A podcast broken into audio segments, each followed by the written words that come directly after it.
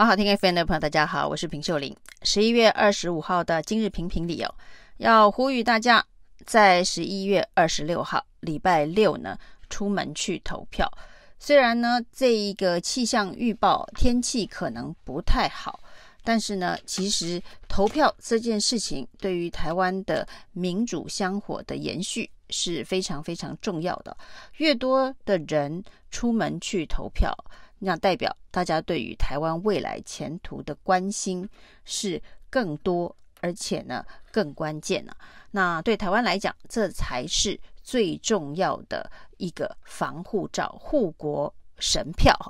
那用快快乐乐的心情去进行这场民主的嘉年华，对于台湾社会来讲是团结和谐一个正面光明的力量。那过去呢，当然像这样子的一个层级的地方选举，一向投票率啊都不会比这个总统级的这个大选还要高。我们记得呢，在总统大选最激烈的那几次哦，投票率还曾经冲破过八成哦，这当然也是非常少见。那像这样子的一个地方选举，即便有二十二个县市同步进行，那投票率。极有可能呢，也只会落在六成五上下。那比较好的时候呢，比较这一个天气好，然后呢选情激烈，大概可以冲到七成。那像现在这样子选情比较冷的这一次选举，有没有什么特别攻防的议题啊？那居然最后决战关键的看点。还在新竹，新竹相对呢，这次整个选举的各县市来讲，算是规模比较小的县市哦，但是它却吸引了最多的目光。所以呢，其他地方的这个选举，呃，已已经冷了好几个月，在最后这一个礼拜呢，也基本上哦没有炒热太大的气氛呢。那这两天可以看到。在街上扫街拜票都遇到这一个下雨、天气不好的状态哦，那很多候选人都淋得像落汤鸡一样，连造势晚会办起来呢，都感觉透露着几分的悲情啊。所以呢，在民进党的这一个宣传当中啊，像苗栗办了在雨中办了最后的一场造势活动，那以在雨中的人气来看呢，就让民进党的支持者在苗栗是士气大振。那不过呢，这个造势或者是扫街，在这样子的一个天气当中进行，也让大家知道礼拜六的天气可能也是这样。不过投票率这件事情，到底投票率高、投票率低，对哪一个阵营是比较有帮助？这件事情哦，其实每一次选举最终的分析都从结果往回推啊，这就是结果论，往回推，找出一些理由。那过去呢，只要这一个天气不是很好的时候呢，大家认为会出来投票都是有坚定的政党意识形态的选民才会风雨无阻，呃，即便刮风下雨也出门投票。那就是看大家的这一个基本盘有多少。那过去的选举当中，当然蓝营的铁票比较多，所以一旦遇到呢天气不好的时候啊，那通常比较有利于国民党。但是这几年从政党支持度来做分析的话，民进党的政党支持度呢，已经好几年都超过国民党。在这样子一个状态之下，就是。以政党支持度的角度来看投票率，那显然呢，民进党的支持者会比较积极的出门投票。所以很多人判断哦，如果投票率这一个高的话，可能对民进党相对比较不利哦。因为除了这个基本盘，民进党比较稳固之外，那这一次的选举当中，大家都观察到，呃，年轻人。不再支持民进党，中间选民也不再支持民进党。那这个过去呢，是民进党在选举当中大胜的关键，包括蔡英文总统拿下创下纪录的八百一十七万票，都是因为有大量的中间选民以及年轻选民出来投票，才会冲高这个支持度。那这一次呢，包括中间选民跟年轻选民，显然对于民进党的好感度逐渐的消失，甚至呢也加入了这一个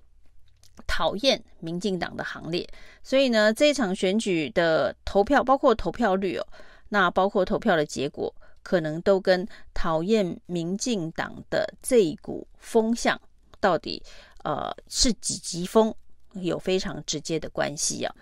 那在最后这几天的催票，大家也催得有气无力，抢救的声音虽然四起啊。那因为包括了这个多席次的市议员的选举，其实在这个市议员选举当中哦，当选跟落选的边缘的票数其实非常少，呃，最少最少最少的一次哦，还曾经差两票就决定你是当选还是落选。所以呢，在选情不明的状态之下，那其实到底能赢能输，不到开票那一刻，可能都很难说。那所以呢，基本盘会受到天气状况的影响。那表态率的部分呢，那这一次也有人观察到，过去呢，在这一个相关的调查当中哦。民进党的支持者的表态率是比较低的，所以都说呢，这一个除非啊，这个国民党赢超过十趴以上，才有机会在这个最终投票结果胜出。但是今年这一个现象，可能呃，第一个不是那么的明显。第二个有可能还是一个反向的操作，所以呢，这一个表态率很低这件事情到底是什么原因？可能是因为国民党的政党支持度一蹶不振已经很久了。那表态支持国民党哦，就是大家会有心理上的负担。另外呢，这个包括了数位中介法、社会秩序维护法，那大家动用这个司法的框架限制言论自由。然后呢，做各式各样的这一个限制跟控制，也让大家认为这个表态这件事情哦，有一些危险，就是所谓的被盯上的危险了。所以表态率也相对的降低啊。那这也是告诉大家哦，这个民调越来越不准的一个原因，很有可能就是在表态率受到一些外界因素的干扰。在最后关键的时刻呢，这个英曾经拿过台湾选举史上最多票数的蔡英文八百一十七万票，他说要告诉投给他的八百一十七万选民，在这一次的选举当中呢，支持民进党的县市首长就是支持蔡英文，这样子的一个连结哦，当然对蔡英文来讲有一定程度的风险。这个风险呢，就是假设最后民进党选举的结果不理想，大败的话，那所谓的支持民进党的县市首长就是支持蔡英文。这句话呢，就让蔡英文必须对这个结果有一个负责任的动作。所以呢，会不会增加？如果民进党选不好，他就得辞党主席的风险了。不过到现在为止，这场选战当中哦，民进党能够出手的诉求、出手的王牌，真的非常非常的有限。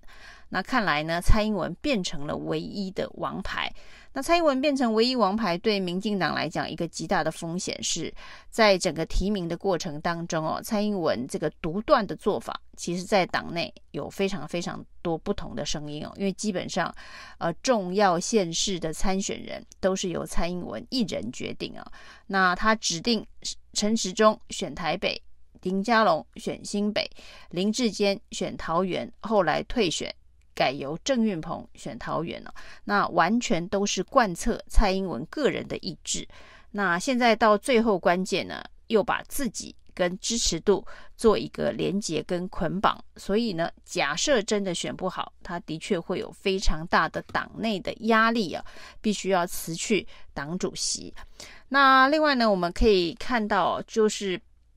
呃，在选举的过程当中哦，几个让大家觉得非常震撼的爆料，其实都跟英系有关，包括了英系的黑道治国网络图哦。那这是由也是民进党出身的前台南县县长苏焕智，也投入台北市长的选战，所整理出来所谓的英系黑道治国的网络图。他认为这个是蔡英文呃派系英系的深层政府，就是由这些黑道网络控制整个台湾的政治体制哦，这是非常骇人听闻的指控。那另外一件跟蔡英文的这一个决断也非常关系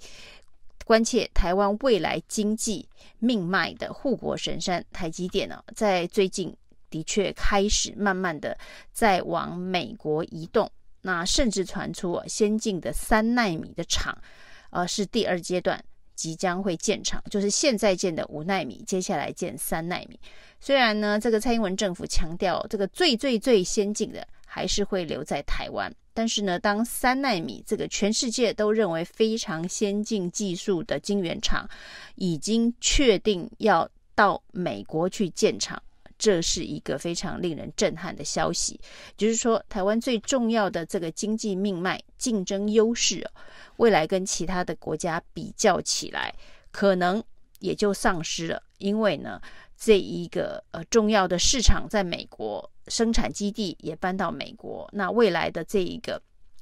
订单生产链的流程，可能都会变成需要重组跟洗牌。这对台湾来讲是一个非常非常重大的变化，会发生在未来的三到五年内啊。那种种不利英系的这一个相关政策的决断，或者是这个黑道治国的疑云哦，让蔡英文诉求。曾经投票给他的八十七万选民会变得蒙上一层阴影。那支持蔡英文这件事情，会跟支持黑道治国做某种程度的连结。那对民进党来讲，这也可能是这场选战非常艰困，最后呢可能会大败的一个最关键的因素哦。那无论如如何呢，不管选举的结果如何，最重要的还是台湾人民。热情的参与这场民主的盛会哦，输赢是一回事，但是大家都在民主的过程当中成了非常重要的参与者。以上今天的评评理，谢谢收听。